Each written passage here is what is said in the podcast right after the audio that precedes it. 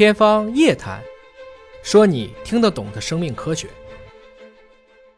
今天呢是要推荐一下吴老师的两本书，这个一本叫做《原智慧》啊，一本我们叫做《软能力》啊，其实都是吴老师啊他自己在这个得道上他有一些专栏啊，包括他对现在的一些这个年轻人可能遇到的问题的一些看法，所以我们俩今天在探讨这样的问题。我想每个认识吴老师的人，其实包括我在看他写《浪潮之巅》的时候，也都会特别。觉得他的知识储备啊，尤其是他对这种知识的框架结构的搭建的这种能力，这个是非常强。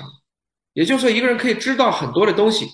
但是怎么才能够把它纲举目张啊，由表及里啊，由此及彼，然后看起来很有框架性，很有条理性。所以，吴老师，您觉得这是不是这个软能力当中的一个很重要的内容？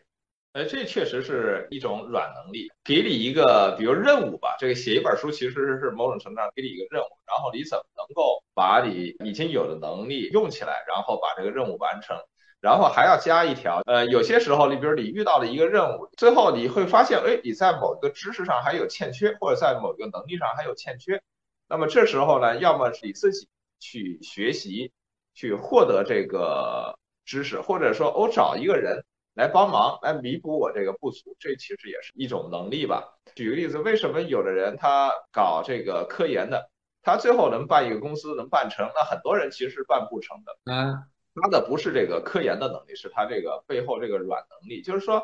你即使哪怕科研做的再好，你真正变成产品，那这还差十万八千里呢。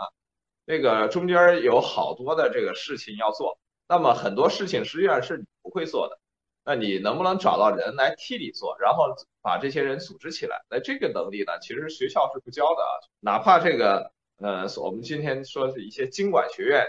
其实他也不会手把手的教你，说怎么真正的去办一家公司，或者说这个要做一个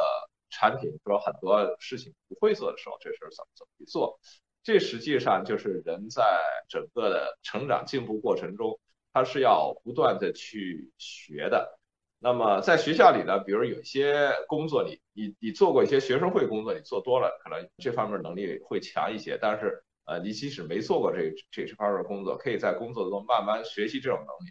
但最终呢，实际上我们需要的是呃做成事。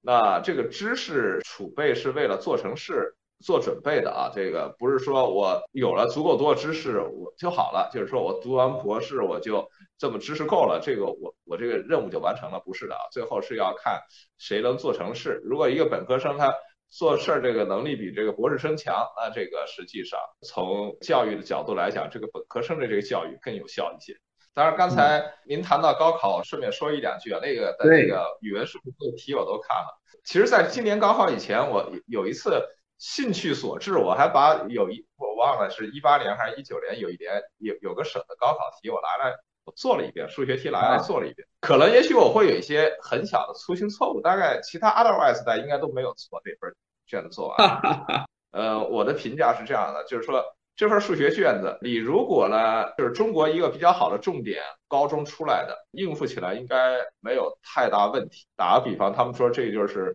叫做自带这五百马力的这么一个发动机，它解决起来没问题。你要是靠刷题出来的，那真是就懵了。从我们过去大数据统计来讲，它属于一个那个 outlier，这个这个异类了，统计不到。包括这个作文也一样，你如果这个人平时看书比较多，对很多东西了解比较多，他这就好围棋叫做本手、俗手和妙手。那个我就看，比如柯洁他讲这个，他讲的就非常好。那个我以前也讲类似的一个观点，你下围棋大部分时候是本手啊，你不要老想着妙手，没那么多妙手。嗯，所谓的俗手，就是说，在别人看来有些时候是俗手，但是在特定场合下，他可能是个妙手，所以他这很有一个辩证思想啊。就是我老讲说，这个做事情叫做以正合，或者叫以整合，那他看他怎么发音了，以机胜。这是孙子兵法讲打仗的时候，你堂堂正正的正面的这个知识，是让你立于不败之地的啊。你打仗，你正面这一定要战场上你要坐得稳。然后呢，你通过你的巧妙的这个运作，你还多出一支军队，你投入进去你就赢了。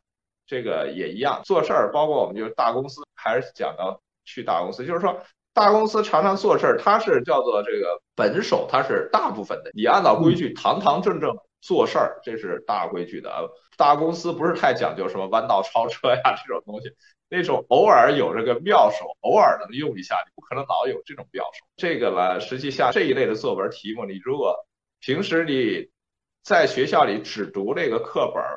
外面的书读的很少，你甚至都没下过围棋，这个就比较难了。你要是这个整个的能力是比较综合的，其实就会容易很多。这个很有意义啊！其实我们都明白，也可能很多同学们可能不会下围棋啊，但是大概也会知道这个围棋的一些规则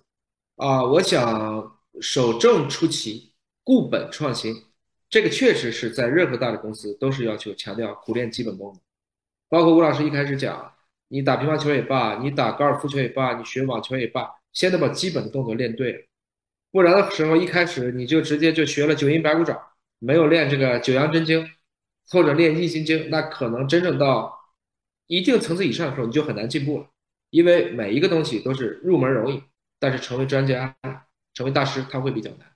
所以这个守正这件事情，我想是每一个年轻人都不能够去太多的去急功近利。有些事情